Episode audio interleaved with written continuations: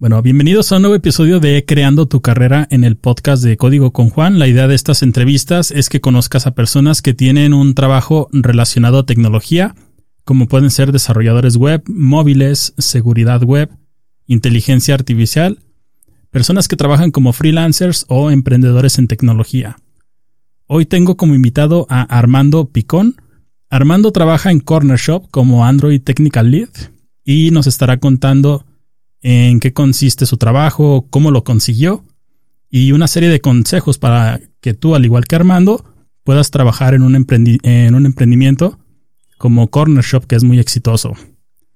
En Corner Shop, para los que no estén familiarizados, puedes comprar productos de tus tiendas favoritas desde una aplicación. Entras a la tienda, eliges una serie de productos que deseas adquirir y ellos te lo van a enviar hasta la puerta de tu casa. Eh, se encuentran disponibles en Chile, Colombia, eh, México, Canadá, Brasil y Perú. Y por mucho tiempo Corner Shop eh, tuvo pláticas para ser adquirido por Walmart, pero finalmente fue adquirido por Uber recientemente. Estaremos viendo ahí que Armando nos cuente un poco sobre ello. Y bueno, primero Armando me gustaría que te presentaras para que todos los que nos escuchan y nos ven en YouTube para que te puedan conocer. Sí, encantado. Eh, antes que nada, muchas gracias por la invitación a, tu podcast. Eh, estoy contento de estar aquí. Y bueno, pues me presento. Soy Armando Picón. Y como mencionaste hace un momento, tengo el rol de Android Tech Lead eh, para la aplicación de Shoppers en Corner Shop. Ah, en este punto me toca hacer como un pequeño disclaimer, por si acaso, este, cualquier cosa que diga aquí es básicamente parte de, es una opinión personal, no es una postura oficial de la empresa. Por si acaso. No me vayan a, después a, matar los de los de PR de Pero estoy encantado de poder contar lo que hago mi trabajo, que no creo que sea como un secreto en sí. Y pues, ¿qué más les puedo contar? yo soy de Perú. Eh, de hecho, tuve la oportunidad de vivir en México durante un tiempo. Y después de eso, bueno, ya, se los voy a contar eh, al rato pero después de eso me fui a vivir a Chile justamente para trabajar con, con la gente de Correcho. ¿Y qué más? Este, llevo como desarrollador Android, pues, cerca a unos 5 años, y, pero eh, tengo como 12 viendo proyectos de desarrollo en general de software. Solamente que ya ahí les voy a contar también un poco cómo es que switché sí, es interesante también. Sí, es interesante también. A veces uno se encansa, ¿no? De hacer lo mismo y dices tú, ah, ahora quiero probar a hacer aplicaciones móviles. Esa es la ventaja de esta carrera, ¿no? O de este campo. Puedes cambiar porque las bases aplican a muchas ramas diferentes. Sí, sin duda. De hecho, ya ahí les voy a contar que justo parte de mi, de mi historia tiene que ver con un poco cómo, cómo, cuál fue el enfoque eh, de parte en parte de mi vida para poder justamente dar, pegar este salto. Después, un par de detalles más sobre mi persona. Me gusta, me gusta mucho compartir como tal mis experiencias. Me gusta andar en bicicleta, me gusta cocinar también. Me gusta viajar, bueno, cuando se podía. Ahorita en pandemia eh, no se puede, así que toca quedarse en casa. Y, y en general, este, disfruto mucho de la posibilidad de, ver a otras personas formarse también. Creo que, creo que tenemos el saber programar, el saber desarrollar cosas, es lo más cercano a tener superpoderes y eso es algo que a mí me encanta. Me encanta mucho este siempre tener eso, eso en la cabeza. Ah, excelente, excelente. Cuéntanos primero cuánto tiempo tienes trabajando ya en Corner Shop. En Corner Shop tengo tres años y un mes. Eh, sí, no, dos meses. tres años y dos meses. Hace poco fue tu, aniversario ahí. Sí, sí, de hecho sí. Sí. Fue, sí, increíble cómo, cómo miro hacia atrás y, wow, bastantes cosas han cambiado desde que yo ingresé. Igual la empresa tiene un par de años más, pero el, la forma como ha despegado ha sido impresionante. De hecho, todo, todos miramos hacia atrás y apenas hace poco era, éramos un montón de desarrolladores en una sola mesa. Y ahora, pues, tenemos oficinas de operaciones en varios países. Ah, ah, bueno, los equipos también crecieron. eh, entró muchísimas personas y hoy en día pues eh, es un poco complicado conocer a todos, ¿no? sí, me imagino. Y es lo que suele pasar cuando, cuando crecen las empresas. Sí, me imagino la verdad que va creciendo el equipo de cuando ves un emprendimiento que son los, los que iniciaron. Ahí sí se conocen todos que son 10 o 15, ¿no? Pero ya cuando va creciendo que son tantos ya se te hace más complicado. Pero esa parte también, bueno, más adelante nos estarás contando cómo es, digamos, un día de trabajo ya en Corner Shop, ¿no? Sí, por supuesto.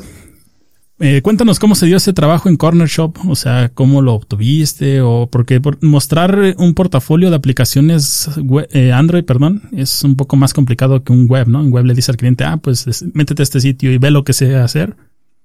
Pero en aplicaciones Android es más difícil decirle, no, pues instálate esta, instálate esta, instálate esta y revisa mi trabajo, ¿no? ¿Cómo lo obtuviste ese trabajo en Corner Shop?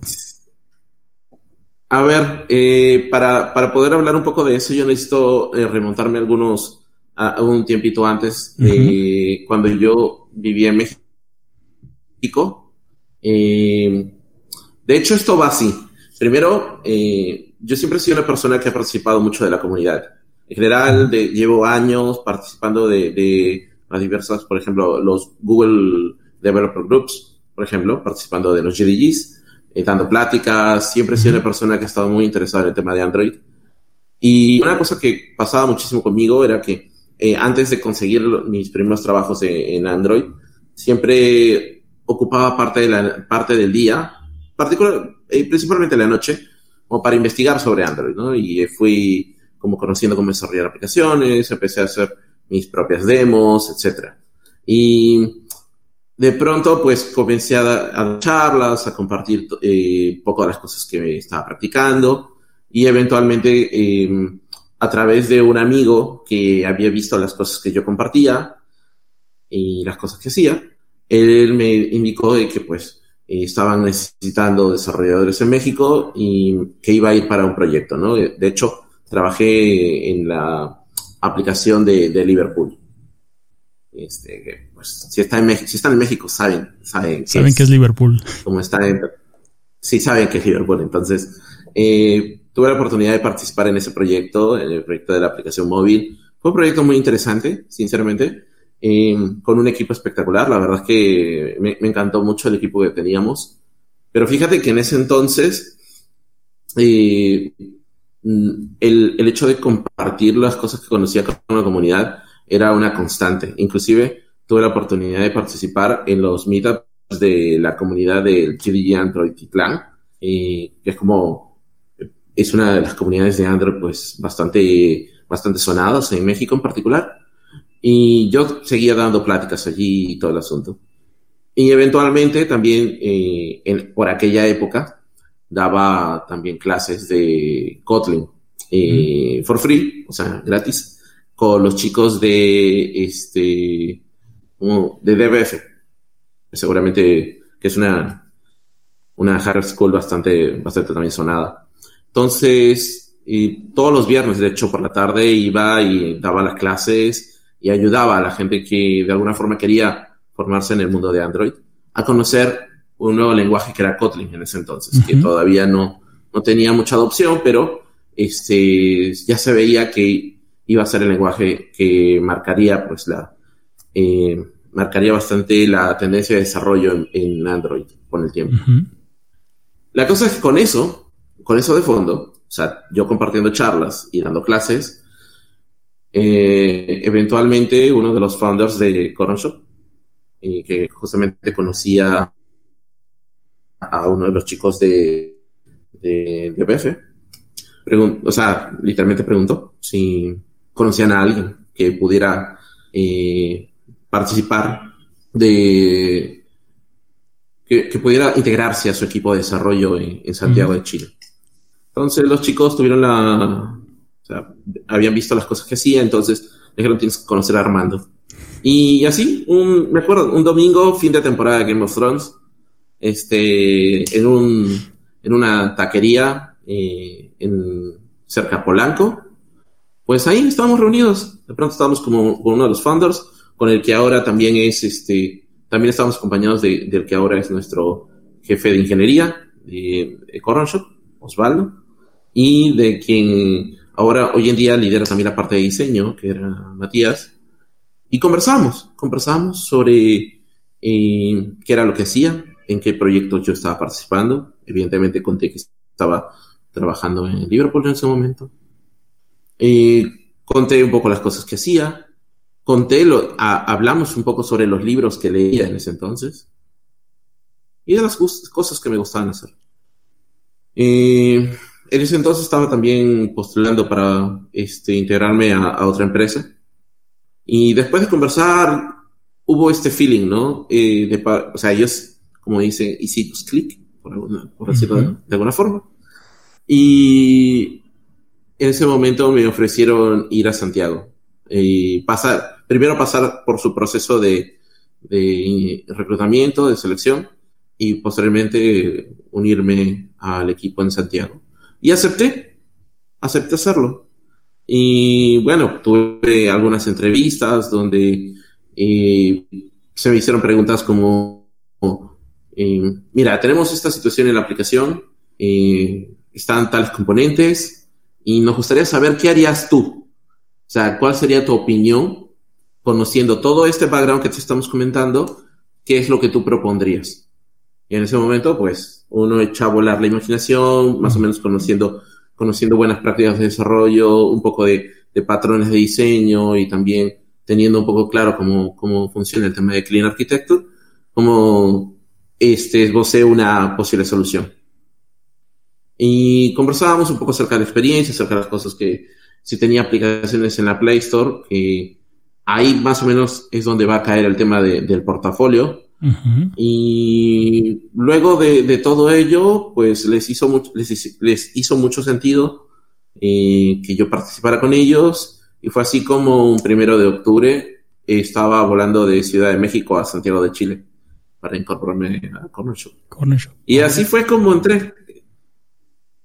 Sí, así fue como entré. Entonces, hay algunas cosas que a mí me gustaría rescatar de esto, ¿no? Eh, volviendo a la idea que tú mencionabas sobre el portafolio de, aplicaciones. Y que es una de las cosas que yo invito mucho a los chicos a hacer. Hoy en día, eh, yo creo que un desarrollador que por lo menos quiere formar una, quiere, quiere armar una, un portafolio, tiene que invertir, eh, quizás dejar de tomar algunas cheves eh, durante algunos fines de semana para juntar unos 25 dólares aproximadamente y pagar una suscripción por única vez en la Play Store, eh, desarrollar algunas aplicaciones, como, no sé, algo tan simple como una calculadora o como algunas otras cositas más, y aprender a subirlas a la Play Store. Quizás de una forma manual inicialmente, pero este, es una buena forma, teniendo aplicaciones en la Play Store, es una buena forma de poder armar un, un portafolio. Ahora, si a pesar de eso no te consigues esa cuenta, eh, otra cosa que se puede hacer siempre es eh, claramente tener el código en tu repositorio en GitHub, en GitHub y poner screenshots o idealmente un GIF me, este, mostrando qué es lo que hace la aplicación y describiendo qué es lo que hace, o sea, qué tiene esa aplicación o cómo la has construido, qué patrones has usado, qué tecnologías, qué bibliotecas empleaste. Y de esa forma también se puede armar un portafolio en, la parte, en lo que es el mundo de Android. Oh, bastante interesante. Sí, la parte del portafolio hasta videos de YouTube, ¿no? O sea, puedes crear un video de YouTube como un demo, puedes eh, crear un blog y subir así como diferentes Cuando fotografías. Mostrar, hay formas siempre. Sí, siempre hay formas y es importante mostrar lo que uno hace, ¿no? Porque no te van a descubrir en tu casa si no publicas nada. O sea, no es como que vayan a llegar y digan, ah, tú eres programador. Estoy buscando un programador de Android. No va a pasar. Sería un mundo muy ideal y, sería bueno, pero no va a suceder nunca. Entonces uno tiene que crear sus proyectos y mostrarlos. Sí, y o sea, yo particular, también participo del reclutamiento de desarrolladores dentro de la empresa y me toca entrevistar, revisar también a, veces. Este, somos como el segundo nivel después de los, después de la gente que está en recursos humanos, somos como el siguiente nivel, que, el siguiente filtro. Y, por ejemplo, una de las cosas que particularmente yo me, me fijo es si es que en el, ok, si en su LinkedIn eh, incluye, por ejemplo, referencias a sus repositorios, a proyectos en GitHub, que a mí particularmente me permitan ver que cómo programa. O si tiene esta, este, este hambre por conocer. Porque el desarrollo, el desarrollo en Android ha progresado mucho en los últimos años. Entonces, en el desarrollo que tú hacías hace tres años, hoy en día es algo relativamente diferente, pero es importante conocer ese tipo de, esa, esa gama de, soluciones. Y sin duda alguna, eh, una persona que, que, ocupa parte de su tiempo para investigar, explorar, eh, traducir todo lo que lee en código y dejarlo, dejar ese, esa evidencia en algún lugar, a mí me, habla mucho del interés y el amor que puede tener por, eh, por, tanto por su trabajo como por la plataforma. Y me permite ver de una manera mucho más objetiva qué tipo de, con qué tipo de desarrollador me encuentro. Porque, claro, tú puedes pasar una entrevista y podemos hablar de mil y un cosas, y tú me puedes repetir todo lo que los libros dicen, ¿no? O todas las palabras, como todas las palabras mainstream que van a sonar. Oh, sí, hoy en día te hablo de Jetpack Compose, te hablo de, te hablo de Kotlin, te hablo de corrutinas, te hablo de Flow, etc. Ok, me parece súper genial. Es importante que conozcas eso. Pero, ¿sabes usarlos? O al menos, ¿has intentado usarlo o dejar practicarlo o ponerlo en una aplicación? Eso es, esa, esa, ese, ese interés eh, es algo que dice mucho del desarrollador, ¿no? Porque también existe el otro perfil hay gente que no hace más que lo que ve en el trabajo. Y con esto, obviamente, me, me gusta siempre, siempre, es, es, un tema bonito de conversación porque, claro, hay gente que evidentemente tiene familia, tiene carga, tiene responsabilidades, pero si yo no hubiera visto, si yo no hubiera visto personas con carga, con familia, que también se toman, no digo que se van a tomar todos los días, ¿no? Como, pero por lo menos una vez cada, no sé, dos semanas, cada quincena, en investigar sobre un tema, armarse un ejemplo y subirlo a su repo.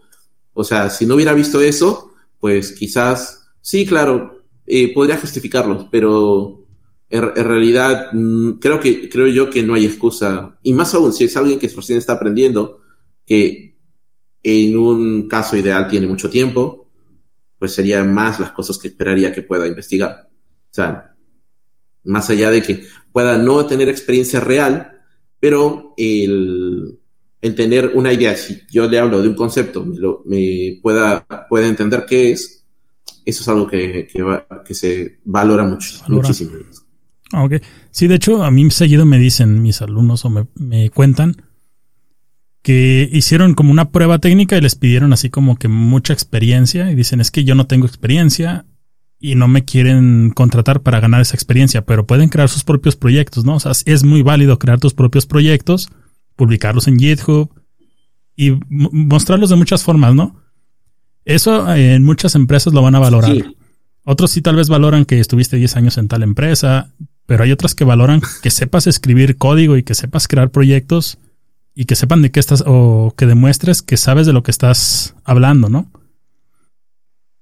Sí, o sea, eh, por ejemplo, yo, yo voy a poner un ejemplo que tenemos actualmente, ¿no? Y, y tiene que ver con un muchacho que se integró hace poco en el equipo. A ver, para poner un poco en contexto, la aplicación en la que yo trabajo es una aplicación eh, con una de una dificultad media alta, por no decir ya alta. Sí. ¿Ok? Porque hacemos uso, hacemos uso de eh, nuestra aplicación no solamente hace request al backend, sino que también, por ejemplo, tenemos que jugar con la ubicación y hacer operaciones con eso, tenemos que persistir datos en el equipo, tenemos que sincronizar este información, tenemos que trabajar potencia y cosas así. Una aplicación un poco compleja. Y una de las cosas que eventualmente vimos era la posibilidad de, de permitir el ingreso de algún perfil un poco más junior, ¿no? al equipo. Pero resulta pues que los juniors que, habitualmente entrevistábamos digamos que muchos les pasaba lo que tú mencionas, ¿no? Que, a veces em, leen, leen, leen, pero nunca desarrollan nada. Entonces, ¿qué sucedió? Un muchacho postuló. Le mandamos la, entrevista, la pasó bien, nos pareció muy interesante, entendía, podíamos hablar con él de diversos conceptos y componentes. Obviamente con la salvedad de que es un perfil junior, entonces no le vamos a exigir cosas que, que, no tienen sentido para, para ese perfil. Y le pasamos la prueba técnica. Cuando le pasamos la prueba técnica, él nos comentó, eh, en este momento no estoy en la capacidad de poder hacer esta prueba. Y, y nos pidió pues que, que se, como nos pidió un tiempo, ¿no? Y pasaron varios meses, seis creo, si no cerca de un año. Y luego de esto, él volvió a postular. Y una de las cosas interesantes es que en el interín, él encontró a un grupo de amigos que tenían una idea eh, que querían poner en práctica, pero no sabían desarrollar y él se ofreció a poder ayudarles a desarrollar la aplicación que, con, las ideas que ellos tenían. Y con eso empezó a agarrar experiencia y obviamente empezó a aprender varias cosas más. Y después cuando se presentó de vuelta a, la postulación, desarrolló, desarrolló la, nuestra prueba técnica este, y la desarrolló bien. O sea, no te voy a decir que que fue el código de un senior, pero definitivamente la aplicación funcionaba y, no, y lo más importante, no se caía. Entonces, eso lo valoramos y decidimos como dar, dar este, cabida a, este muchacho que hoy en día nos, nos acompaña. Y de esta forma, y, lo, lo, lo comento porque pienso yo que si tú realmente quieres desarrollar, eh, quieres entrar a un, trabajo, quieres este, realmente meterte en el mundo profesional, eh, no te tienes que rendir. Es como, ok, es, no es malo aceptar que, algo que no sabes algo, pero no, nada te impide volver a intentarlo luego. Obviamente en este tiempo, pues te tomas el tiempo necesario para prepararte, para conocer más, eh, este caso, ¿no? Para inclusive sacar proyectos por otro lado, eh, y después vuelves a presentarte. Entonces, e, ese es algo importante, ¿no? ¿Qué leo yo ahí? Yo leo persistencia, leo el interés de integrarse a nuestro equipo, leo también que es un, muchacho que no se queda solamente en la teoría, él busca ponerlo en la práctica. Y encima hablamos de un muchacho que recién está presentando su, está presentando como su proyecto de, de tesis.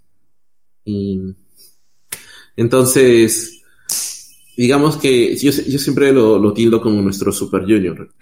Eh, porque, eh, sí, sinceramente, yo, yo sé del potencial que tiene y yo creo que él va a llegar muy, muy lejos. Y esperamos, pues, nosotros eh, como equipo también contribuir en su formación, ¿no? Sí, ayudarlo a llegar a donde debe llegar, ¿no? Sí, esa parte también es importante. No muchas empresas se enfocan en desarrollar, ¿no? a las personas junior. Yo siempre les digo, el junior va a ser el senior en algunos años. Desarrollenlo, apóyenlo, inviértanle en algunos libros que puedan ayudarle, proyectos, intégrenlo al equipo y van a ver que dentro de poco tiempo va a ser un senior que ustedes desarrollaron y les va a servir más porque esas personas son muy valiosas porque están desde mucho tiempo en la empresa, le agarran cierto cariño a la empresa, no van a buscar irse a otro lado y después a otro lado. Pero no muchas empresas lo ven así, muchas empresas a veces prefieren contratar a un senior que gana mucho más dinero y tal vez a la primera que se ponga complicado el proyecto o le ofrezcan más, prefiere irse hacia otro lado, ¿no? En lugar de desarrollar a los junior para que sean los próximos senior.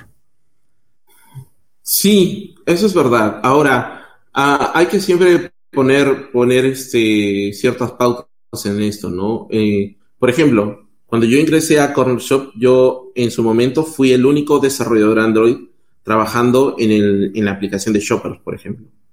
Fui el único durante varios años. y me tocó aprender muchísimas cosas también.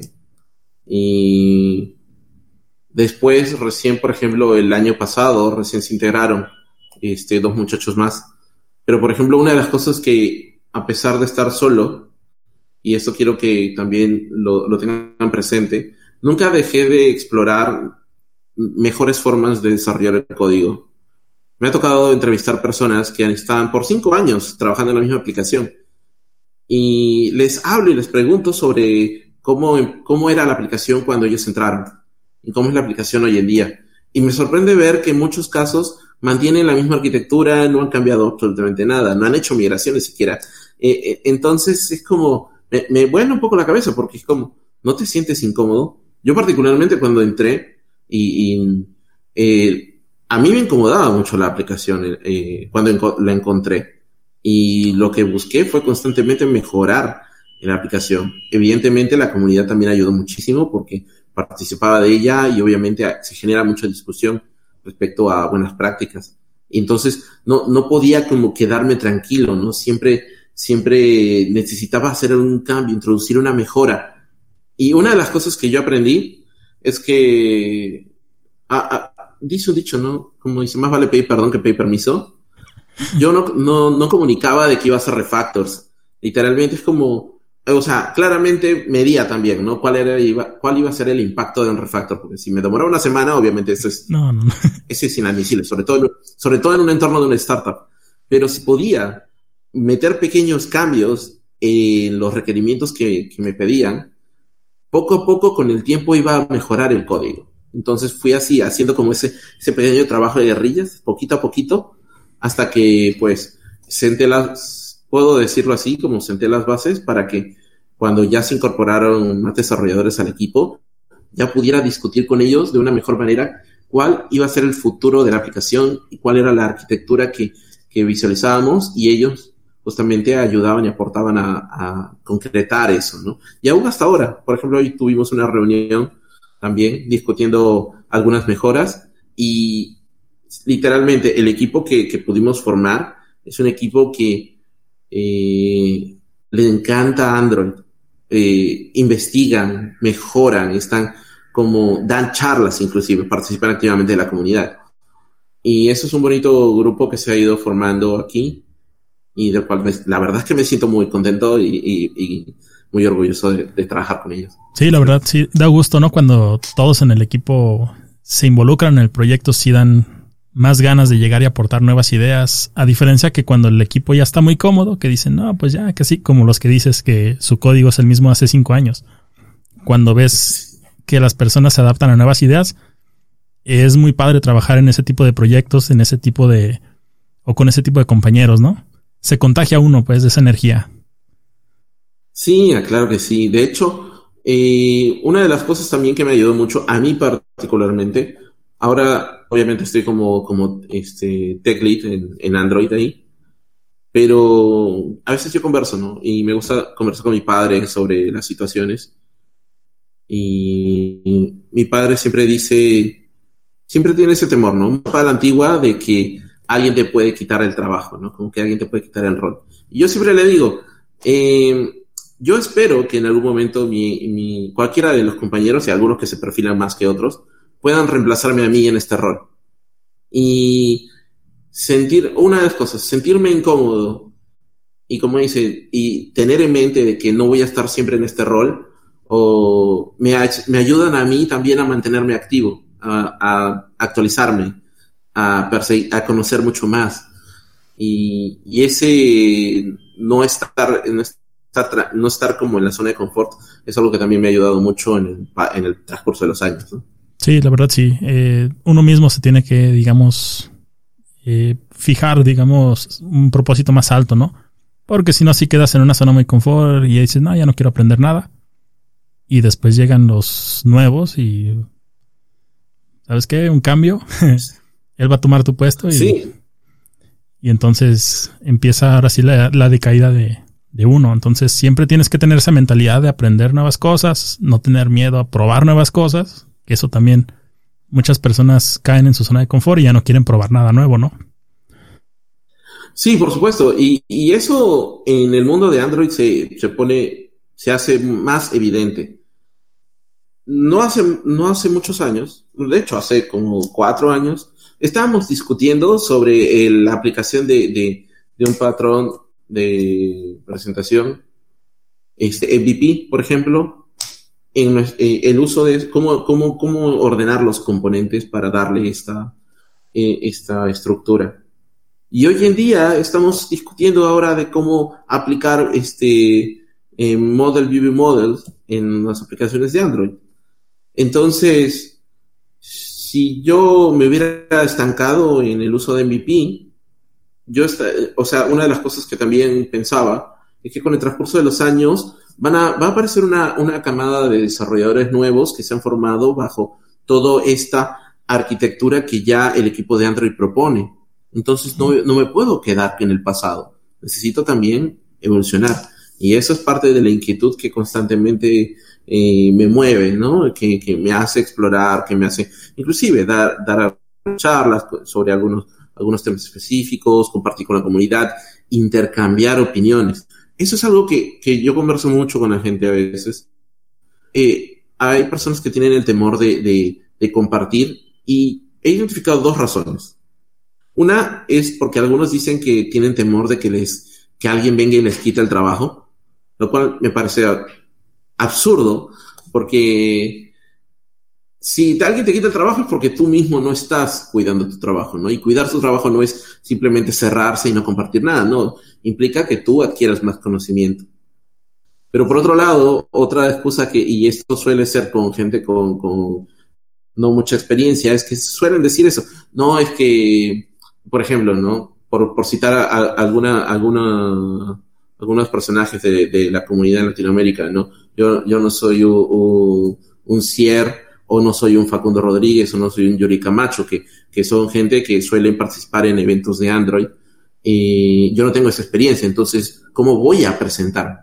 Entonces, allí, en, ese, en esos casos, siempre es importante recalcar que cada uno de ellos la, ha tenido experiencias particulares y personales con, en, en su etapa de desarrollo, en su, en, su, en su vida como desarrollador.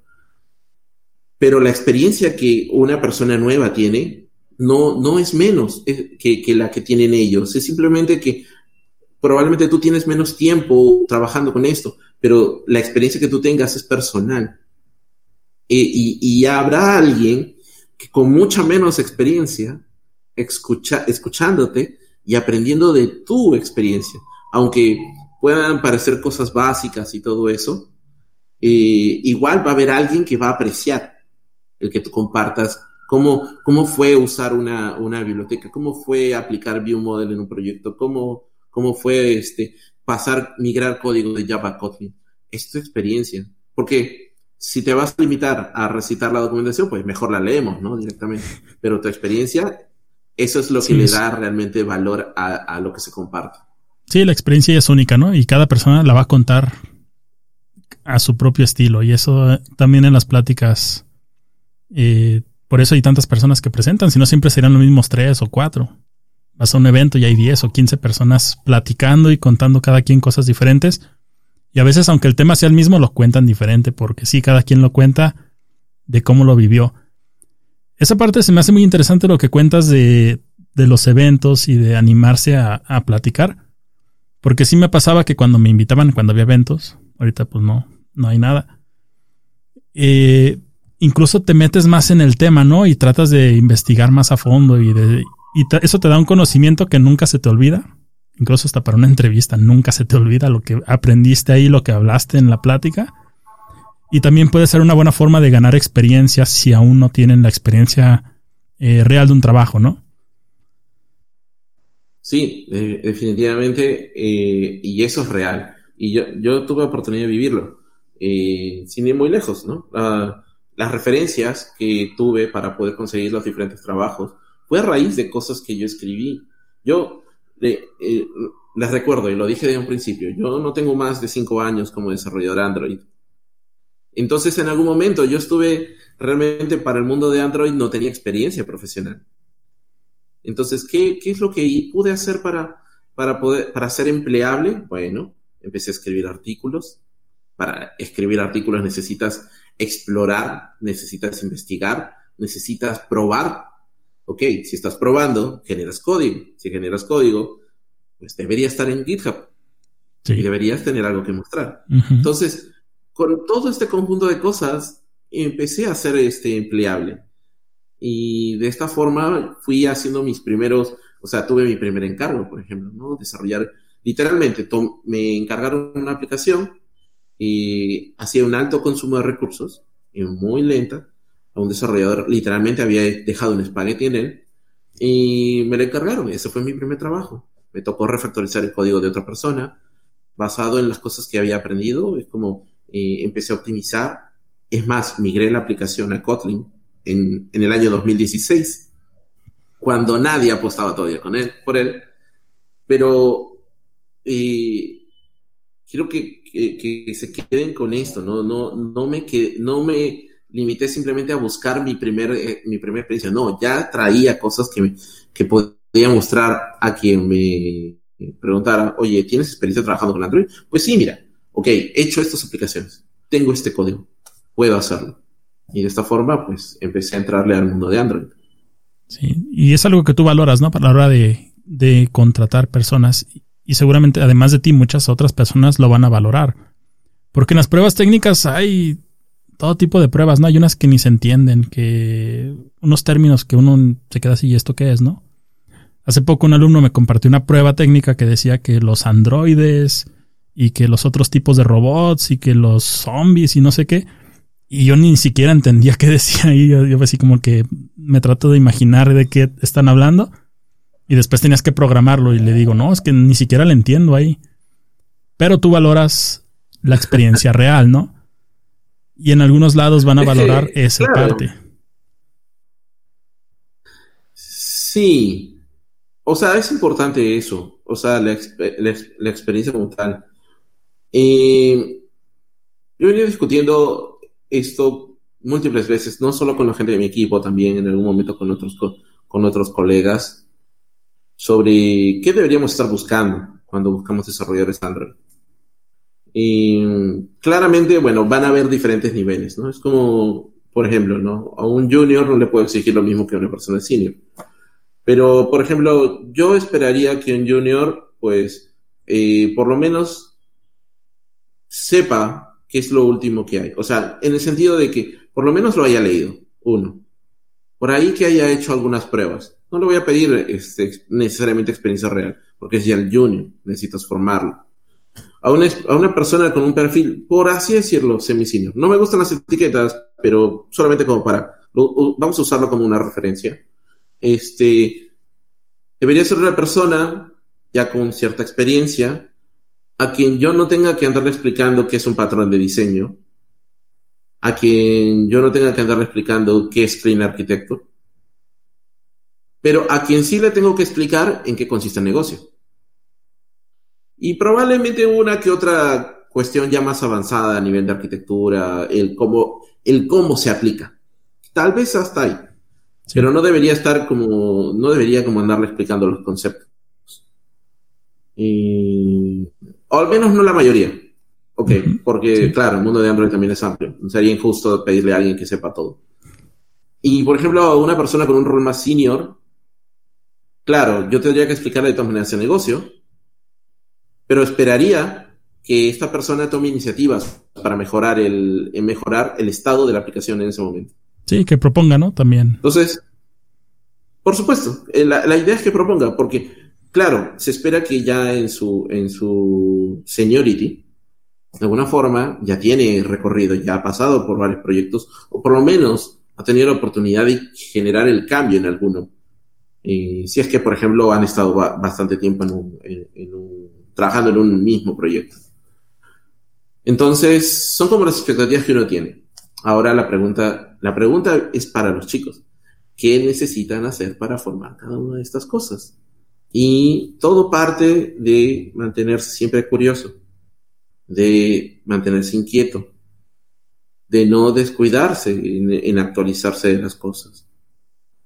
Porque finalmente todo esto es lo que va a contribuir a que un día tú te encuentres liderando un proyecto y tengas incluso que definir la arquitectura y la experiencia, la, eh, todo ese bagaje que has reunido te va a ayudar a generar una propuesta una propuesta decente. No perfecta necesariamente, porque todo es mejorable, pero por lo menos una cosa que funcione funcione bien.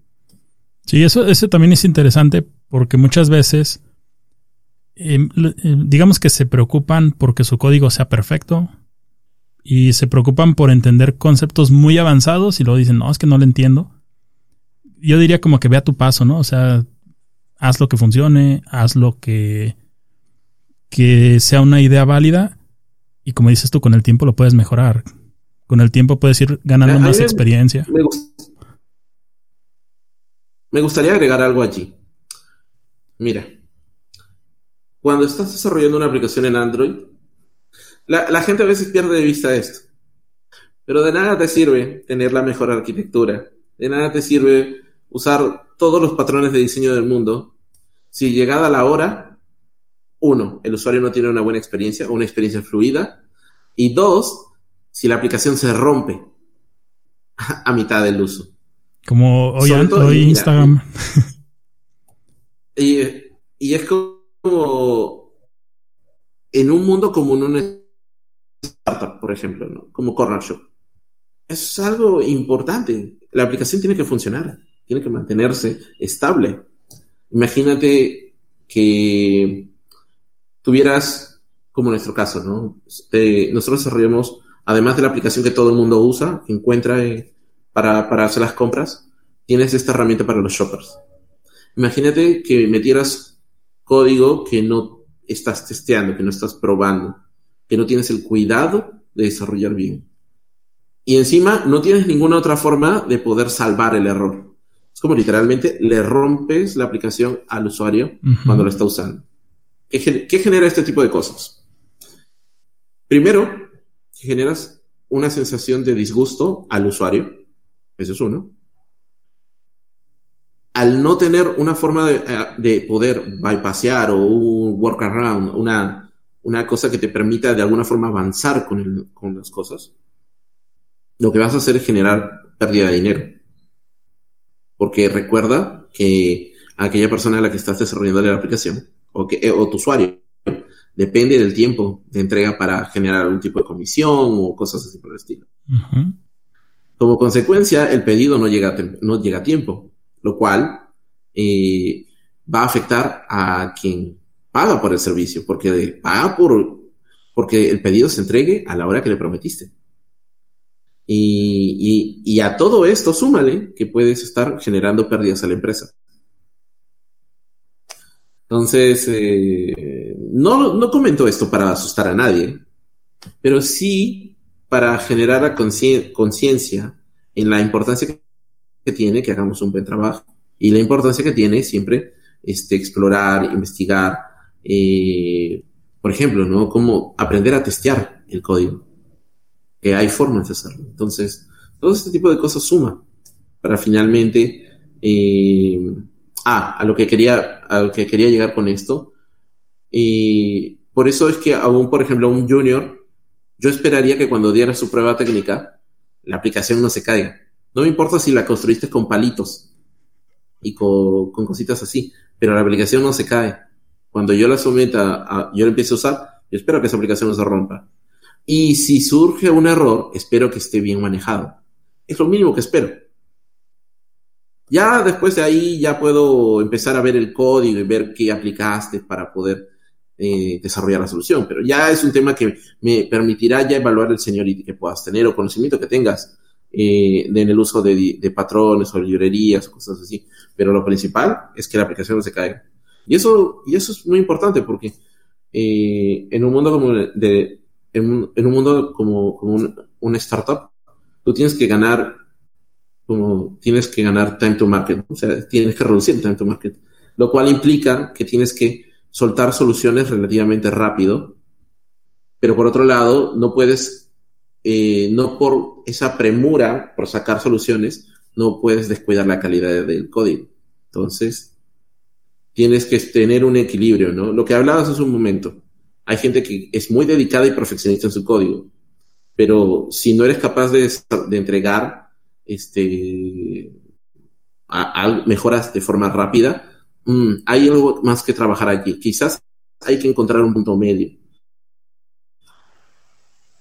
en el sentido de que, ok, asegúrate que el código no se rompa, pero quizás puedas tomarte algunas licencias que con conforme vayan pasando las situaciones puedas ir mejorándolo. Pero ya saliste al mercado, ya tiraste un feature nuevo o arreglaste algo, pero ya tu usuario ya lo está usando. Entonces, eso también es algo que te va trayendo el seniority. Sí, sí, cierto. Muy, muy interesante, la verdad. Y no, si no es para asustar, es para que lo tengan en cuenta, ¿no? Son cosas que son importantes y que no te dicen usualmente, ¿no? Casi nadie las comparte. O sea, aquí no lo está compartiendo un tech lead de una, de una empresa con millones de descargas. Entonces es algo importante. Se agradece ese consejo, la verdad. Sí, sin duda alguna son, es parte de las cosas que no, no te, lo, aprendes por experiencia. yo, yo he tenido la oportunidad de, pasar por trabajos antes de mi vida como, como Android developer, por trabajos donde eh, no te explican nada. Literalmente los, los roles de antaño que te haces una pregunta y te mandan a leer la documentación. No, no, no. Sí, sí, cierto. Mal leer la documentación, pero hay momentos donde necesitas que alguien de alguna forma te explique, porque como hablabas hace un momento, no todos eh, aprenden al, al, mismo ritmo, o sea, no todos eh, se forman de la misma manera. Entonces, tuve mucha, experimenté mucha frustración en ese sentido, porque esas personas claramente tenían tiempo, tenían mucha experiencia, y me hubiera gustado que compartieran esas experiencias conmigo, para aprender, para saber, o sea, no digo que uno no se puede equivocar, es normal, equivocarse es humano. Y meter, o sea, tropezarse con una piedra es, es, algo que le va a pasar a alguien en algún momento en la vida. Y tampoco es el fin del mundo. Pero a veces es bueno escuchar a quien ya se tropezó y qué hizo para levantarse de eso. Te ayuda a veces a ganar un poco de tiempo. Claramente, pues, pero en estos casos no fue así, fue un poquito más hostil el asunto. Entonces también eso despertó en mí el interés de, dentro de lo poco que, dentro de lo poco que conozco, como compartirlo con la gente, para que eventualmente a alguien le sirva la experiencia que yo he tenido. Y eso es mucho el enfoque que, que también tratamos de imprimir mucho en el equipo, ¿no? De tener esa oportunidad. A veces llega, llega un muchacho nuevo al equipo, nos ha pasado, y siempre tiene este temor por, por no equivocarse. Entonces, ese temor a no equivocarse lo lleva a no preguntar y el no preguntar lo lleva a trabarse a veces. Y el trabarse hace que obviamente consuma mucho tiempo en un requerimiento. Y es como en ese momento nos toca decirle, hey, tú ya me probaste, tú, o sea, ya me probaste tu valía al momento del proceso de, selección. Yo ya sé qué cosas sabes hacer. Pero ahora estamos en un entorno donde estamos en un equipo. Todos estamos en pos de armar un buen producto. Si tú tienes una duda sueltan, no temas. Nadie te va a decir, oye, ¿cómo es posible que no sepas eso? Bueno, salvo que seas senior y de pronto no sepas cosas de un senior. Ese es otro asunto. Sí, o que preguntes qué es un if. sí. ¿Qué es un if? ¿Qué es una variable? Pero en general, claro, pues cosas ya súper básicas. Sí, eso, sí. Ya, sería el Pero, pero invitamos a que la gente, a que la gente participe mucho. Como les decimos, si no tienes una mejor solución, tener una solución es mejor que no tener ninguna. O sea, eso también es importante. Y eso lo recuerdo mucho. O sea, yo no, no sé lo que, o sea, lo que ahora sé, no lo sabía hace tres años. Y obviamente también me he equivocado. Hay varias cosas, hay varias decisiones técnicas allí que, oye, sí, viéndolo ahora, eso está mal. Pero, pero ya, es parte de aprendizaje, es parte de, eh, es parte del proceso. Entonces, eh, si no hubiera hecho eso en ese momento, eh, no salía la solución. Obviamente ahora ya sé una, tengo en la cabeza ya una mejor solución. Entonces puedo refactorizar eso y mejorarlo. Pero la idea es que el, equipo se, se fomente eso, se fomente la participación. Estamos todos para trabajar por un producto. Y eso es algo que a mí me gusta mucho del equipo. El equipo le encanta quieren desarrollar la mejor aplicación del mundo. Entonces es como siempre hay este interés en que todos podamos avanzar. Y así eh, fomentamos la discusión, alguien suelta una solución, lo somete a un code review, en los correos saltan observaciones. Obviamente, este, en nuestro caso, todos nos hablamos muy cordialmente. Yo sé que hay otras empresas donde hay gente con, con un escaso desarrollo de soft skills, entonces dicen las cosas de una forma un poco, un poco cruda, por así decirlo. Pero hay que quedarse con el mensaje, ¿no? Hay que quedarse con el fondo de, de, la revisión más que con la forma. Entonces, porque al final es para aprender, al final todos, todos estamos aprendiendo y vamos a seguir en ese plan durante muchos años. Sí, e, eso es interesante también porque seguido me dicen o me preguntan que quieren, digamos, aprender todo sobre desarrollo web para entonces comenzar a aplicar. Pero yo les digo, no, es que vas a tardarte 8 o 10 años en ser empleable. Y tú mismo nos estás diciendo que, que se van a equivocar y esa es una realidad, te vas a equivocar muchas veces porque yo siempre digo, una aplicación como Corner Shop, no te vas a encontrar un video en YouTube que diga cómo crear un clon de Corner Shop y va a tener todo lo que Corner Shop aún no tiene. Entonces son cosas nuevas que no te enseñan y que aprendes ahora sí que trabajando todos los días en esa aplicación. Sí, no, sin duda. Y hay cosas que vamos a seguir aprendiendo. Y una de las cosas que a mí me ayudó mucho también fue conocer, eh, conocer el, negocio, conocer a quién le estaba desarrollando la solución, conocer cómo, cómo trabaja la empresa. Y yo particular, una de las cosas que podíamos hacer eh, antes de la pandemia, y es, era, era un, un ritual y casi una costumbre, no, el equipo de desarrollo salía a atender pedidos. Por lo menos una vez al mes o una vez cada dos meses. Para saber cómo. Para vivir en. Claro, para vivir en carne propia, que es usar la aplicación. Obviamente levantar insights y por ahí ver si hay algún error que no se nos esté pasando. Y, sí, vivir toda la experiencia, ¿no? en la piel del usuario, ¿no? Sí, vivir ¿Mm? la experiencia como debe de ser. Y tal vez digas, ah, esto nos, esto nos está, nos estamos olvidando de este detalle importante, ¿no? Por supuesto. O podemos mejorar esto otro. Claro. Sí, sin duda alguna. genera, eh, sobre todo en startups o emprendimientos, eso es algo importante. Se necesitan desarrolladores que tengan la posibilidad de también tener en cuenta eso.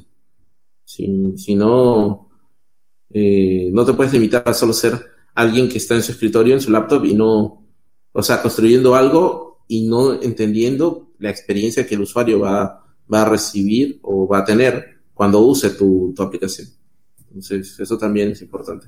Sí, está bastante interesante ese enfoque. Así puedes ver ahora sí toda la experiencia y tal vez ahorrarte algunos pasos innecesarios, ¿no? Simplificar algo para que sea más sencillo. Entonces, la verdad está bastante bien esa forma de, de, digamos, abordar los, cómo, cómo funciona la aplicación, mejor dicho. La verdad está bastante interesante. Sí, Sí, por supuesto. Y porque un error común es que el desarrollador eh, asuma cosas. O sea, a pesar de que te enseñan a que no asumas, asumes. Es lo primero que se hace. Que el usuario es que el usuario es tu usuario ideal, que va a entender todo lo que estás haciendo y no vas a tener que explicarle. Y eso es, es creer eso es, su, es literalmente es poco sensato. Sí, es un error tienes que pensar que tu usuario literalmente puede ser, o bueno, también depende mucho de la aplicación, pero podría tranquilamente ser una persona de, avanzada edad. Entonces, tienes, que ponerte en los, tienes que ponerte en los zapatos de, esa persona. O vas a estar en los zapatos de un joven o una señora que no tiene, no está acostumbrada a la tecnología, o un señor que sí, tampoco, o sea, no, no conoce, por ejemplo, en nuestro caso, ¿no? Eh, que por ejemplo, no sabe distinguir entre una palta que, va a estar lista en un par de días con una palta que ya está para comer. Ah, tienes que ponerle ayudas en la aplicación. tienes que facilitarle la, experiencia. Y eso hay que tener en cuenta también. Sí, bastante bien. Hoy tengo una duda, bueno, y creo que muchos alumnos la tienen, que se quieren convertir en desarrolladores Android. ¿Qué tienen que estudiar para convertirse en desarrolladores Android? Java, Kotlin, cuál es el ahorita el lenguaje que va en su vida y qué más tienen que saber, porque obviamente no solamente basta con eso. por supuesto. Eh, ok, hoy en día eh, deben estar familiarizados con, algo que se conoce como MAD, eh, que sale en la que significa Modern, Modern Android Development o desarrollo moderno en Android, que está, que tiene, tiene varias aristas, entre ellas una forma particular de distribución de aplicaciones, tiene el uso de Kotlin, por otro lado, tiene una serie de características nuevas o de patrones e incluso una arquitectura que ya hoy en día Google promueve. le, le, pondría mucho foco a eso ahora mismo. Eh, hay una serie de Code Labs que la, el equipo de Android suelta y que te permiten a ti conocer o sumergirte en, este, en, esta, en esta etapa de desarrollo. Y luego, como a modo de historia, te... Ah, no, perdón. A la par de eso, te los invitaría a que se familiaricen con los patrones de diseño.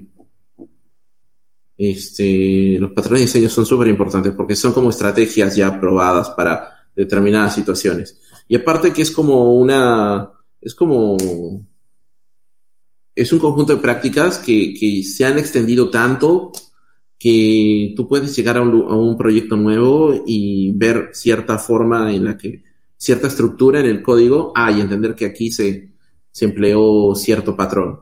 Y, te, y es mucho más, hace mucho más fácil de entender de intercambiar el código. Esas dos cosas principales. Y agregaría adicionalmente a esto, y siempre darle una revisada a la historia, porque evidentemente no todos los proyectos están hoy en día, sobre todo, eh, eh, sobre todo en el mercado latinoamericano, creo yo, no todos los proyectos están usando todo lo último. Entonces, ah, probablemente vas a encontrarte con proyectos que están usando eh, cosas que, pues, antiguas, como por ejemplo la aplicación del patrón MVP, que, que, involucra. Por lo menos tener una idea, ¿no? De cómo, de cómo trabaja eso quizás explorar alguna, darle una revisada a alguna implementación de, de alguna publicación legacy o antigua de cómo se hacían las cosas antes. Solo para tener una idea. Y, pero básicamente, eh, con el desarrollo moderno, eso es importantísimo. Y hoy en día hay, hay recursos y herramientas para hacerlo. Y evidentemente, pues, volcar eso en código. Sí, sí, sí. ¿Por qué te decidiste por Android? Ah, me decidí por Android por pobre. Por pobre. Por pobre. Un, equipo, un equipo de iOS costaba muchísimo en ese entonces. Y yo eh, no es que necesariamente eh, tuviera padres que me pagaran, que me compraran cosas, ¿no? De hecho, eh, solamente para darles un poquito más de contexto. Mi padre me pagó la escuela la, hasta, hasta la secundaria, como tenemos aquí. Y de ahí más, ve tú lo que haces. Entonces... Tú te las arreglas. sí, me, me, tocó ponerme a trabajar, me, me tocó pagar eh, mis estudios. Eh, completé una carrera de tres años, eh, una carrera técnica, que me dio, me enseñó cómo, me enseñó cómo programar. Y de allí más, este, bueno, entré a la universidad, la abandoné, porque pues no enseñaban lo que necesitaba. Y de ahí más le empecé a dar duro a los libros, a la documentación, y le eh, aprovechaba horas en lugar de entrar a, a las redes sociales, a, eh, a, TikTok, lo que sería hoy, para dedicarme a estudiar.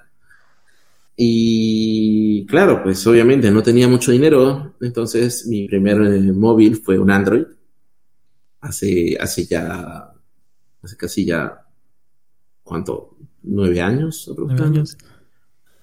Tuve, tuve mi, primer Android. Y pues, nada, eh, empecé a explorar eh, cómo desarrollar cosas para, para mi celular. Eh, estaba como Java Developer en ese entonces, trabajando en soluciones empresariales. De hecho, llegué hasta el rol de arquitecto en esa etapa antes de ser Android Developer. Y llegada la hora me aburrí, ya no quería ver más eh, proyectos empresariales, eran muy aburridos, sobre todo porque no generan un impacto directo el usuario. ¿Y qué tenía en la mano? Bueno, tenía un celular Android, tenía Java en ese entonces, eh, que decidí aventurarme. Obviamente los primeros meses, después de renunciar a mi último proyecto, eh, no tenía trabajo, me costó algunos meses poder entrar, pero no, nunca perdí la esperanza y fue así como pues se, empezó se empezaron a dar las cosas y aquí estoy. Hoy en día disfrutando mucho del desarrollo. Hay gente a la que no le gusta, hay gente que prefiere iOS, pero eh, es una cuestión de gusto. Me gusta ver cómo es que el sistema viene mejorando y es interesante ver cómo hay, o sea, la gente de Apple le copia cosas a la gente de Google, a la gente de Android, y la gente de Android le copia cosas a la gente de iOS. Eh, entonces, nada, no, ni siquiera hay que gastar tiempo peleándose con la gente. Y, ya, hoy en día, este, le, dedico mi tiempo a, a, a desarrollo en esta plataforma. Así fue como como comenzaste. Me decidí a esto. Bastante interesante. Dices que no, no terminaste la, universidad. Oh, Ahora, yo tengo que comentar algo al respecto. Sí, ese tema es importante. Yo, ah, sí, para, porque obviamente eh, habrá gente que basado en eso podría decir, oye, sí, entonces mejor me voy de la universidad. Y yo les diría que no. A ver, si eres una persona como yo que se inició tardíamente, o sea, a, esta, a estas alturas yo tengo 39 años, ¿ok? Eh, estamos hablando que cuando yo empecé a desarrollar, eh, tenía, estaba entrando a los 30. Entonces, obviamente eh, a estas alturas, pues los programas que habían en las universidades eran programas para gente que trabaja. Y habitualmente esos programas están orientados a la gestión. Y yo no quería hacer gestión, yo quería hacer ingeniería. Entonces, eh, el camino en cierta medida fue un poco duro, porque, y aquí es donde tienen la ventaja los chicos que están en la universidad. Eh, en la universidad tienes la oportunidad de, aprender prácticas de ingeniería, algoritmos, eh, puedes estudiar cosas como complejidad algorítmica, que definitivamente a mí me hubiera encantado estudiar, literalmente. Y lamentablemente yo tenía algunas responsabilidades, no tengo familia, pero tenía que, igual tenía algunas responsabilidades. entonces, entrar a, la universidad a cursar pregrado era una cosa imposible para mí. entonces, pero siento que la gente que sale de la universidad sale con ese plus sale con el plus de poder aprender algoritmos y esas cosas. Que claro, hay libros, a mí me está tocando aprender eso por libros, pero no, hay nada mejor que verlo en, la, en, la, en el aula. Entonces, y claro, yo sí, dejé la universidad,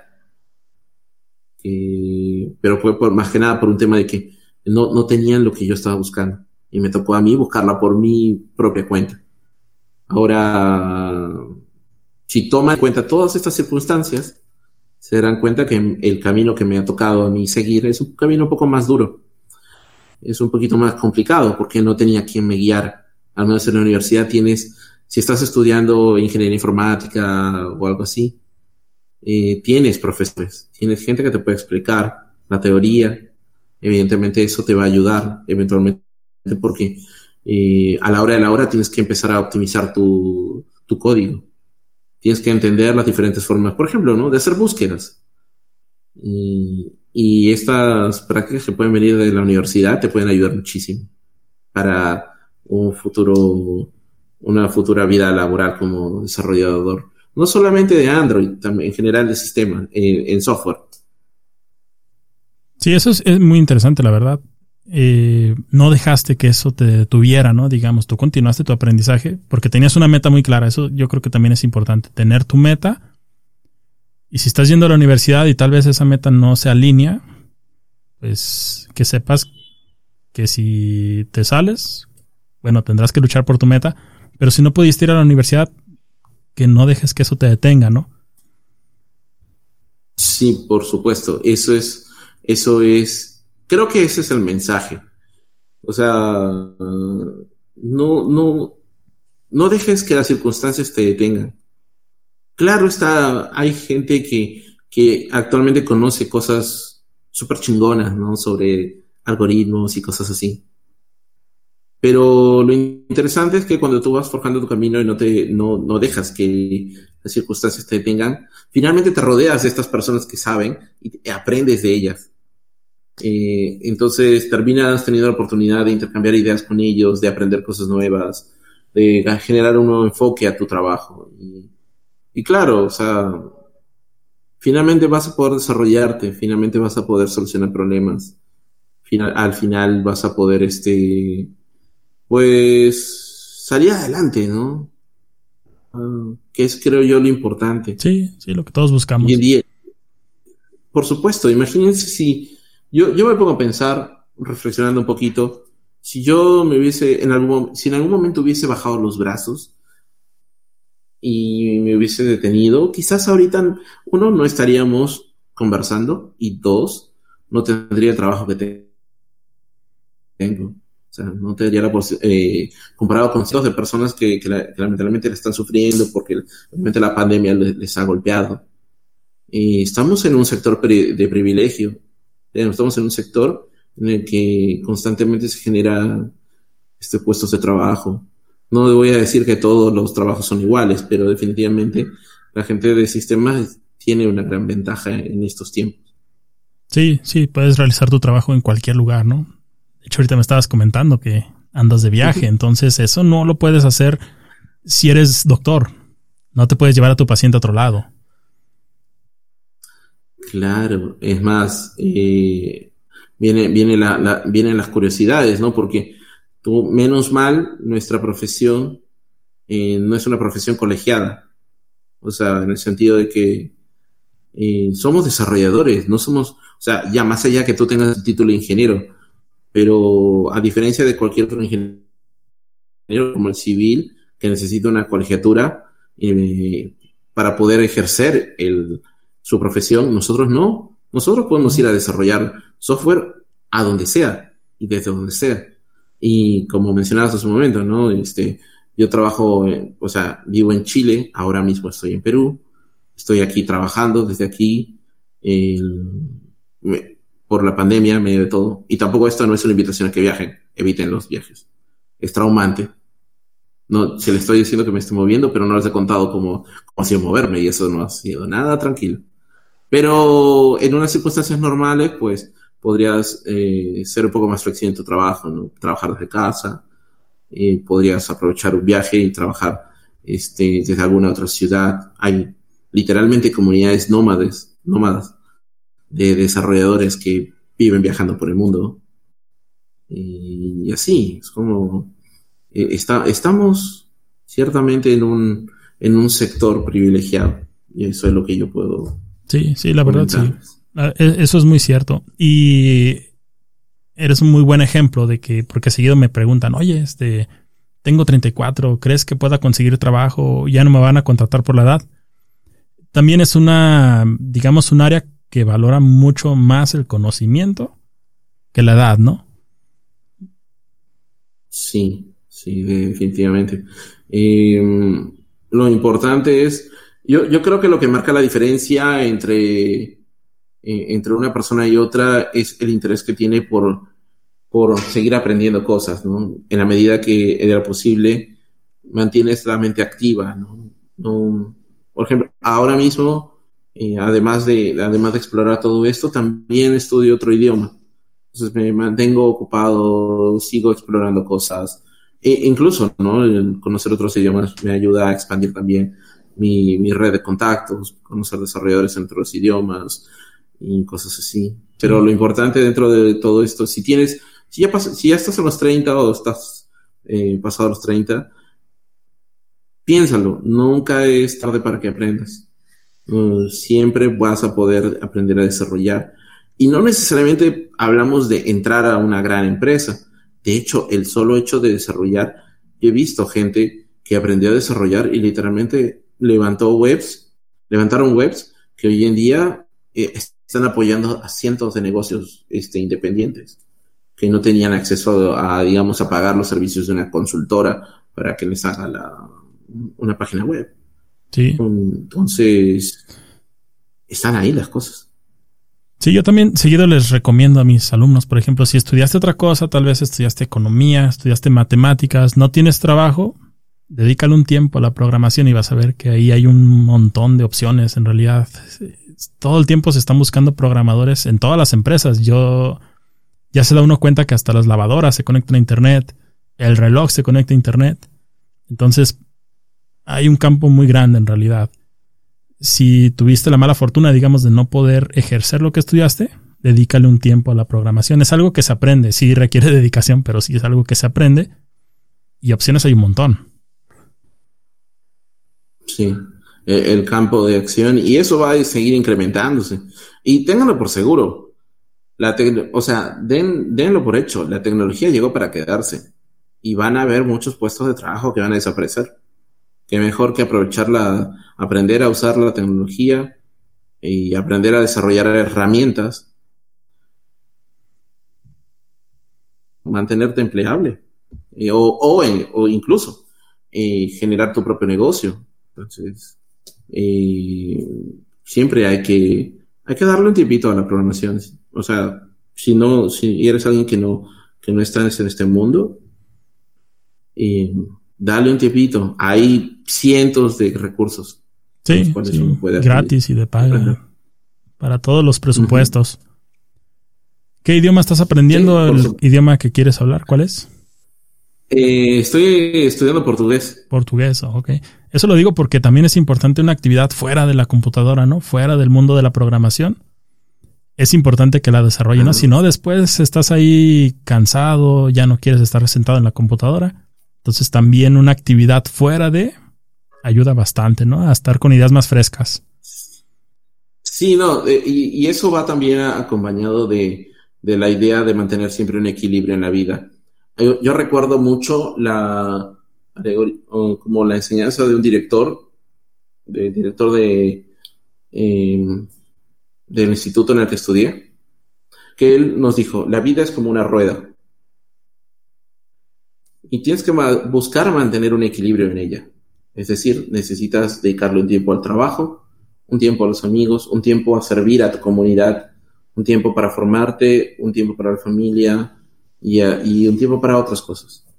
Porque lo que me decía, hay gente que literalmente se enfrasca tanto en el trabajo que mirando la rueda es como que ocupas un gran espacio, ¿no?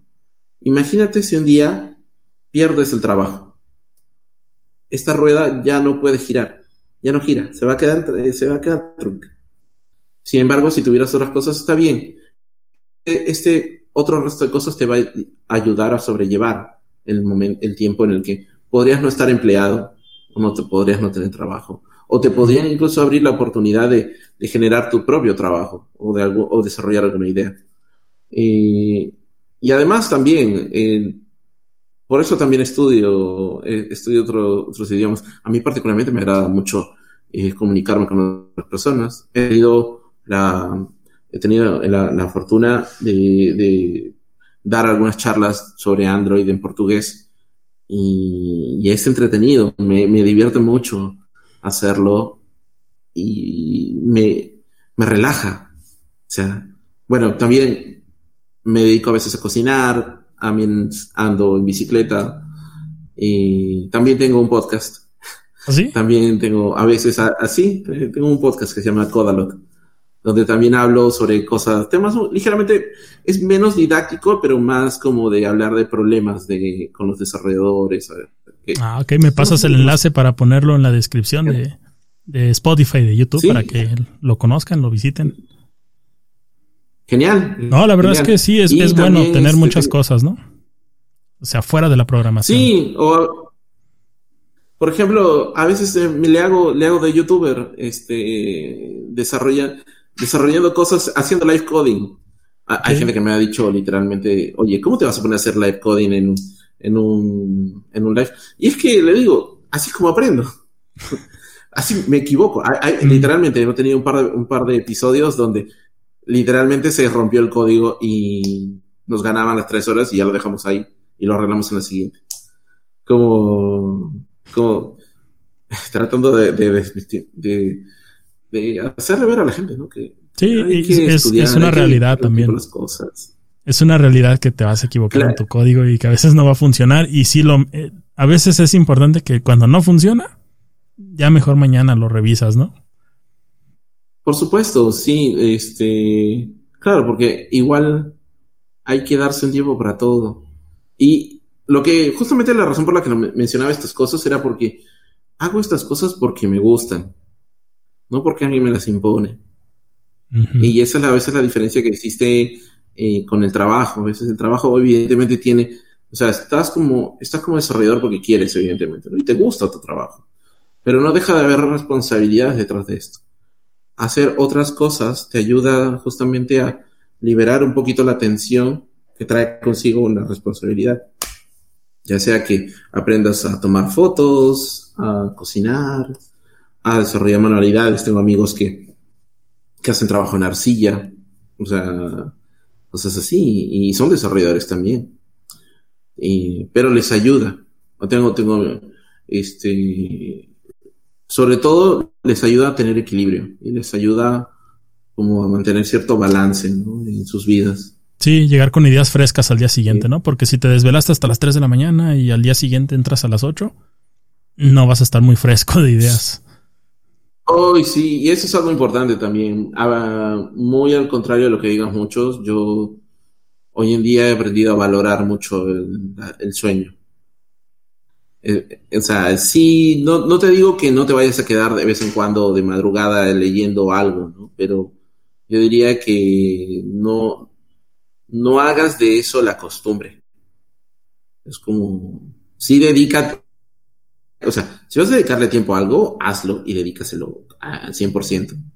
Pero descansar bien ayuda mucho, sobre todo para llegar al siguiente día con ideas frescas, como mencionas. Sí, sí, cierto. La verdad, bastante interesante. Sobre lo de Uber, Uber, nuevo dueño de Corner Shop. Bueno, mira, a ver, sobre lo que yo te puedo, te puedo hablar y comentar es que, em, bueno, no es una, no, no es un, no estoy diciendo algo que nadie sepa, pero entiendo. Sí, igual no tan, no algo interno, pues, pero ¿cuál es tu opinión? En mi opinión, sí, es bueno. A mí me encanta, o sea, a mí me, me gusta mucho, porque em, esa es una opinión totalmente personal sobre el asunto, ¿ok? Esto no es ninguna postura de la empresa o algo así por el estilo. Pero Walmart es un gigante y para mí, en mi imaginación, lo tengo como si fuera una ballena. Es complicado moverse a veces. O un elefante ya, que es un poco más pesado moverse porque es enorme. Uber empezó como una startup. Es una compañía que, a mi entender, es una compañía dinámica. Que, y además es una empresa de tecnología que brinda servicios de movilidad, a diferencia de Walmart, que Walmart no es así. Walmart es una, es la gran tienda de, de, venta de, artículos, y cosas así, de supermercado, pero no deja de, su, su, base siempre fue el negocio tradicional. Entonces ahí radica la diferencia. Entonces yo estoy contento de que ahora Uber, de alguna forma, seamos parte de la familia de Uber. Sí, están más alineada la visión, ¿no? Porque, por supuesto, porque nosotros somos una, una empresa de tecnología que justamente este, provee servicios de grocery, como de venta de, de artículos. Entonces, somos una empresa de tecnología contra, con otra empresa de tecnología. Entonces, yo creo que hace un mejor match. Sí. Y eso, pues, Sí, la verdad. particularmente yo, lo veo muy positivo. Es como TikTok, ¿no? Que fue comprado por Oracle. Oracle es una empresa así como de ya muchos años y TikTok es así como más nuevo. Y Walmart, pues es, digamos, el Oracle y ustedes son, digo, no es por ofender, ¿verdad? TikTok no. Pero, pero nada que ver, o sea, una con otra, ¿no? Y Uber sí es muy similar a ustedes. Empresa tecnológica que está basada en tecnología, todo su centro, todo su negocio es tecnológico, comparten más cosas ustedes en común con Uber que con Walmart, porque Walmart, pues no, la verdad. Sí, lo miraría de esta forma, o al menos es la perspectiva que yo tengo del asunto, ¿no? Es mucho más sencillo que, que alguien de Uber entienda una decisión de Corner Shop que lo que del otro lado. Sí, sí, la verdad sí. Creo que va a ser, va a salir bastante bien. Y esta integración ya viene trabajando en, en otros países, ¿no? Ok, yo recién vi en México cuáles son los planes de Uber para Corner Shop. Apenas tiene como unos cuantos días que lo mencionaron. Sí, es que apenas este, bueno, en este tipo de, de mundo, en este tipo de transacciones, pues eh, siempre debe haber una, una aprobación por parte de las entidades reguladoras. Y fue lo que pasó con Walmart. Eh, digamos, digamos, sí, y digamos que en, México particularmente se toman un poco más de tiempo. Y por las razones que sea, pero se toma más tiempo para, para ver las cosas. Entonces, eh, por eso es que la cosa no se ha hecho tan evidente ahí en México. Ah, ok. En otros lados ya está más avanzado. Ah, sí, así es. Bueno, México, dejando todo al final. bueno, ¿qué te puedo decir? Pues no, la cuarta transformación. nah, sí. Ah, está bastante bien, la verdad, la verdad, muy bien. ¿Algún consejo que le des a programadores que van comenzando? Nos has dado un montón, la verdad. Pero alguno, yo siento a cómo va lo tuyo, Creo que valoras mucho el que sean abiertos, el que participen, pero cuéntanos un consejo que le des a programadores que van comenzando o que van a, digamos, empezar su primer día de trabajo pronto. Uf.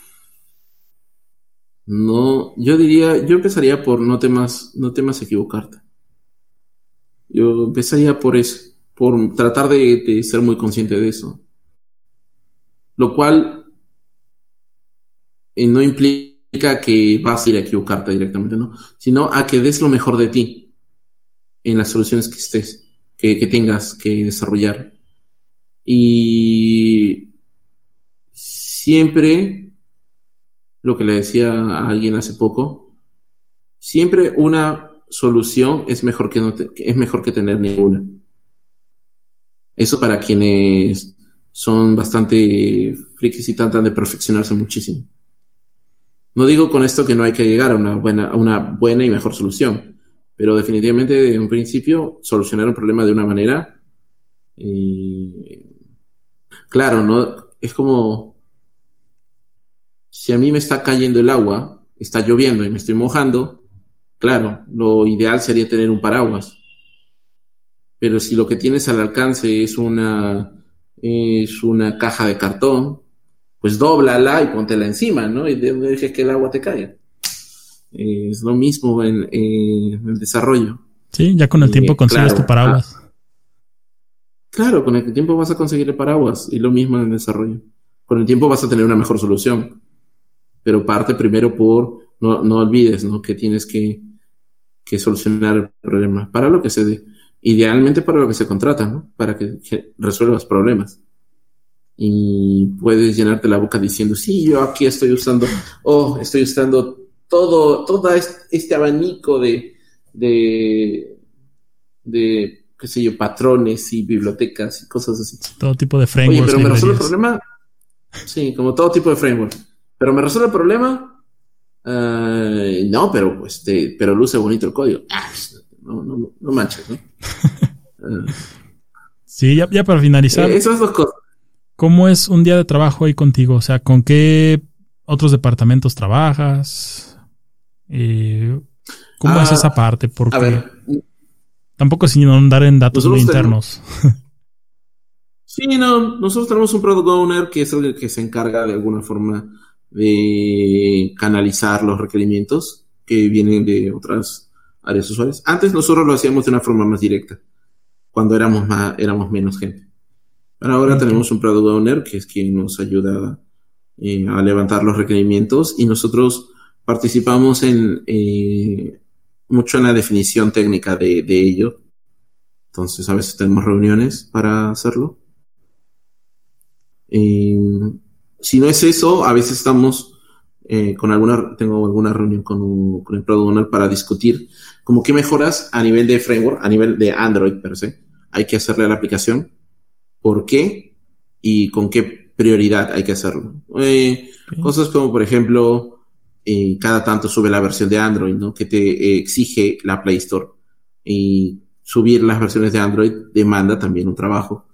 Entonces debo estar como al pendiente de estas fechas y del y más o menos ponderar el trabajo que tiene que efectuarse. Y bueno, ya de la mano con el Product Owner, pues también vemos a quién se le asigna y todo ello. En el día también tengo que hacer code review, a revisar algunos PRs. En realidad eso es algo que hacemos todos, pero nos pasa eso. A veces también me... Y bueno, también obviamente tengo un requerimiento que tengo que atender, que es lo que voy desarrollando en la semana. Y eventualmente tengo alguna que otra entrevista técnica también que debo, que, que, que debo llevar a cabo. Y básicamente eso. Ah, bueno, y tener algunas reuniones con el equipo, ya sea para definir, discutir algún, algún cambio, alguna mejora, cosas así. ¿Cuántos son en el equipo? Eso básicamente. De ah, en, en el equipo en el que estoy somos en total, siete Androids. Pasaron de uno a siete. Tenemos otro. sí, pasamos de uno a siete. Oh, qué interesante la de verdad. De hecho, éramos, era uno. El año pasado pasamos a ser tres. Y hace poco se, suma, se, sumó, eh, se sumaron los otros cuatro. Ahora con lo de la pandemia. Ah, ese es nuestro equipo. Hay, hay, otro equipo más de que ve la, ve la aplicación de cliente, de customer que, bueno, ellos también tienen, creo que tienen seis. O, sí, creo que tienen seis. Ok, la verdad que interesante. Sí, la idea es más que nada para que conozcan, por ejemplo, cómo es un día en, en una empresa, ¿no? A veces, a mí me pasó que mi ah, primer trabajo fue así como que yo quería hacer lo que yo quisiera. y después te dicen, no, tienes que ir con, con él, o sea, tienes que ir para allá y allá te van a decir. Y yo, ah, bueno, perdón. Y es complicado, ¿no? A veces cuando vas empezando, quieres hacer mucho y a veces no sabes qué tienes que hacer. Sí, en realidad algo que estaba viendo, algo que vi es que en nuestro día en general, para todo el equipo, empieza con eh, postear el estatus de las cosas que estamos haciendo. Para los que hayan oído hablar de Scrum en las daily meetings, y nosotros lo que posteamos justamente es que, hemos hecho ayer y qué vamos a hacer hoy.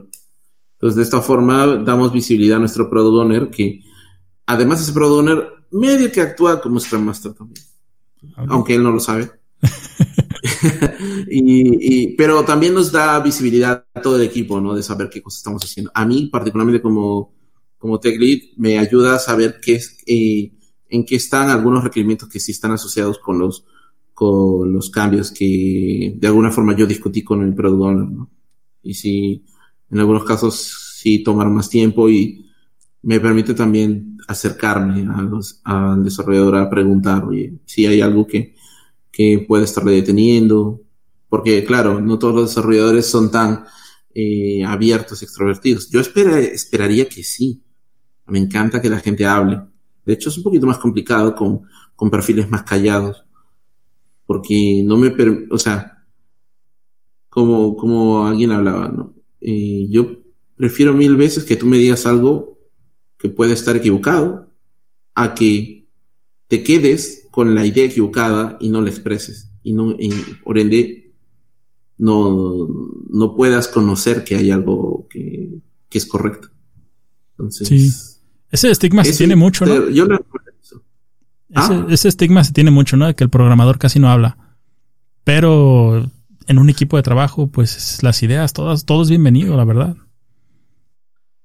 Por supuesto, por supuesto. Y más aún hoy en día. Hoy en día muchos están haciendo teletrabajo. Imagínate, si tienes un desarrollador que no, que no se expresa y nunca tiene dudas, oye, algo raro está pasando.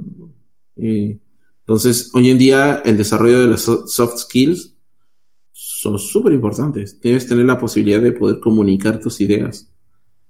Y que la idea puede estar mal, es un asunto aparte, pero por lo menos que la puedes que la puedas comunicar. Eso es importante para que eh, puedas generar de discusión. O sea, discusión en el buen sentido, ¿no? Sí. Para que puedas expresar tus ideas, para que puedas eh, proponer cosas. Y eso hoy en día es importante, sobre todo en la construcción y el desarrollo de un producto, ¿no? Sí, y no, nadie va a decir nada, ¿no? O sea, yo siempre digo, o sea, si te equivocas, nadie va a decir nada. O sea, es una empresa, es gente seria. Tal vez en la, en la universidad si te equivocabas, sí era un poco diferente, pero ya en una empresa se abre el debate, pues. Y alguien puede decir, esa, idea es buena por esto, podemos rescatar esto de lo que estás diciendo. Todo eso les va a ayudar en su carrera. Un, un, ejemplo casi breve y corto, para no, no extenderla mucho.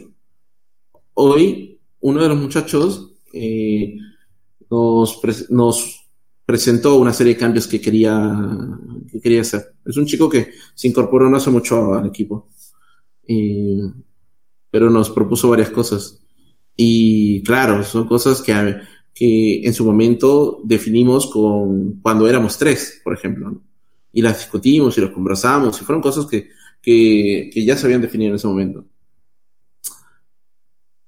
Pero, por ejemplo, hay que, ¿qué, tuvo que pasar? Nos tocó a nosotros explicarle por qué habíamos tomado esa decisión. ¿Qué argumentos habían detrás de esa decisión? Y claro, eh, algunos de los argumentos de la propuesta que hizo este muchacho tenían todo el sentido del mundo. Habían otros que eh, un poquito que se quedaban cortos contra las en contraposición con la, con, con, la justificación que nosotros teníamos. Entonces, al final, hubieron algunos cambios que este muchacho propuso que se incorporaron y otros que no, porque había una fuerte razón para no hacerlo. Pero el ambiente fue súper constructivo, no se ataca a las personas. Ah, esto no se, esto se hace así porque yo quiero. No, no, no es, no es la postura que se toma. no, es, hay una razón, hay que saber justificar. Y nuevamente, saber justificar tiene, es una soft skill, es parte de la comunicación, es parte de que aprendas a expresar las ideas. Entonces, yo creo que salvo, salvo excepciones muy particulares, yo creo que todo desarrollador debería estar en la capacidad de, expresarse y de hablar con claridad. Sí, sí, poco a poco ir quitando esa, ese estigma que se le tiene al programador, pues. Porque sí, yo en mis primeros trabajos no hablaba, después sí ya no me callaba. Pero es bueno que comuniquen lo que tienen en lo que están pensando. Les va a beneficiar mucho en toda su carrera. Sí, definitivamente. Más aún. Y, más, ah, y, ahí notas también la diferencia, ¿no? Porque mientras más... O sea, si, si tienes un rol mucho más junior y participas y comunicas lo que piensas, hey, el que va a estar ahí trabajando contigo va a tener mayores, mayores, este, mayores chances de poder enseñarte algo, o de poder corregirte, o de poder instruirte. Y tú vas a poder ganar experiencia, contrario a lo que sería que te quedaras callado todo el tiempo y no dijeras nada. Entonces, probablemente pases por el trabajo y uno no generes ningún impacto, y el trabajo tampoco genera ningún impacto en tu, en tu vida de profesional. Entonces, sopesa esas cosas. Sí, sí, sí, cierto. Es muy cierto, la verdad. Te lo dice un tech lead de una startup y muy importante y muy grande, la verdad. Sí, nada, yo soy, soy un desarrollador más, amigo. Eh, con, más, solo con más responsabilidades, pero un desarrollador como cualquier otro. Sí, no, la verdad bastante bien, bastante interesante. Todo lo que nos has contado es muy, muy interesante. Eh, prácticamente nunca dejaste que tus circunstancias te detuvieran. Eso me gusta mucho, eso es algo que que yo valoro mucho, la verdad, de las personas. O sea, no se queden, digamos, en su zona de confort, que digan, ah, aquí me voy a quedar porque mi, digamos, mi, mi situación me dice que aquí me tengo que quedar. Y la verdad eres un muy buen ejemplo para personas que van comenzando en el mundo de, de la programación, para que vean que su situación actual no define dónde van a estar dentro de cinco años. Sí, tal cual. Eso la verdad te lo... Eso la verdad creo que es lo más importante. La verdad, muy muy agradecido por todo lo que nos has compartido hoy. Eh, no, no hay de qué. En realidad yo te agradezco mucho por la invitación. Eh, sinceramente me he sentido muy, muy a gusto. En realidad también, igual que tú, me encanta mucho hablar. Y si no me callan, puedo continuar de largo. em, porque podemos hablar de un montón de cosas también. Pero sí, espero que, espero que quienes escuchen o vean esto eh, lleven lo que tú mencionas, ¿no? Las circunstancias no necesariamente tienen que definir tu destino. O puedes siempre generar un cambio. Siempre hay forma, siempre hay una manera. No te puedes quedar quieto. Es como siempre. Si tienes hambre, algo vas a hacer. No sí, encontrarás una forma. Como dicen, el que quiere encontrar una forma y el que no quiere encontrar un pretexto, ¿no? Exacto, sí, tal cual, tal cual. Y yo creo que estamos en una época en la que las comunidades juegan un rol importante, porque lo tenemos intercambio de información allí. Entonces, participa en una. Si no estás, si, si no estás en una comunidad, busca una. Busca Hoy en día, obviamente por la pandemia, estamos con meetups virtuales, ¿no? Pero este, dedícale un tiempo a aprender las cosas, a, investigar, a explorar, pero no te detengas. Sí, y una vez que pase la pandemia ya un miro, este, ya en persona, una conferencia, hay muchos tipos de eventos que antes uno ni se enteraba, pero hoy en día ya hay muchas páginas que listan todos los tipos de eventos que hay en la ciudad donde vives, ¿no? Y si no hay ninguno, pues crea, sea el fundador de esa. Sí, siempre va a haber alguien con quien conversar. Y ah, una última reflexión. No, ah, cuando crezcas, nunca dejes de ser humilde. Y cuando empieces, tampoco dejes que la humildad sea un pretexto para sentirte menos que otras personas. La única diferencia que existe entre una persona y otra es básicamente el tiempo que le está dedicando a, algo en particular. Pero las personas como tienen el mismo valor en general. Solamente es la, el, el tiempo, la experiencia probablemente es lo único que marca la diferencia entre unas y otras. Es como, es como cuando nunca pongas a alguien como si fuera Superman. Superman también puede, puede sangrar. Sí. No, y es muy cierto. O sea, si tú el día de mañana decides, un ejemplo cualquiera, salir a nadar y nadas 30 metros y ya no, ya no puedes, pues es tu primer día nadando, ¿no? Y tal vez alguien se pone a nadar y le da 20 vueltas a toda la pista. Tal vez esa persona tiene mucho tiempo nadando. No por eso dejes de intentarlo, ¿no? O sea, puede pasar seis meses, puede pasar un año y vas a estar a nivel de esa persona. Depende también mucho de la dedicación que cada quien le ponga. Pero todo es posible en esta vida, o sea, todo es posible. Sí, todos tarde o temprano eh, pueden llegar a algo la perseverancia finalmente juega un rol importante. Y toma de tu tiempo, dedícale, o sea, si te metes a algo, dedícale esfuerzo real, pero tampoco te mates si es que no aprendes, no, aprendes eh, de física cuántica de la noche a la mañana. O sea, hay un proceso, hay un tiempo y probablemente pues te toque recorrer un camino un poco más largo, pero finalmente puedes llegar. Sí, eso es muy cierto, la verdad. Muy, muy cierto. A veces muchas personas se frustran un poco, digamos, cuando van comenzando, pero es, es normal. Todo el mundo así nos sentimos, creo yo. Pero llega un momento en el que simplemente todo hace clic. Todo hace clic, todo se acomoda y dices, ah, ya le entendí, ahora sí. Y una vez llegado ese momento es más fácil asimilar casi todo.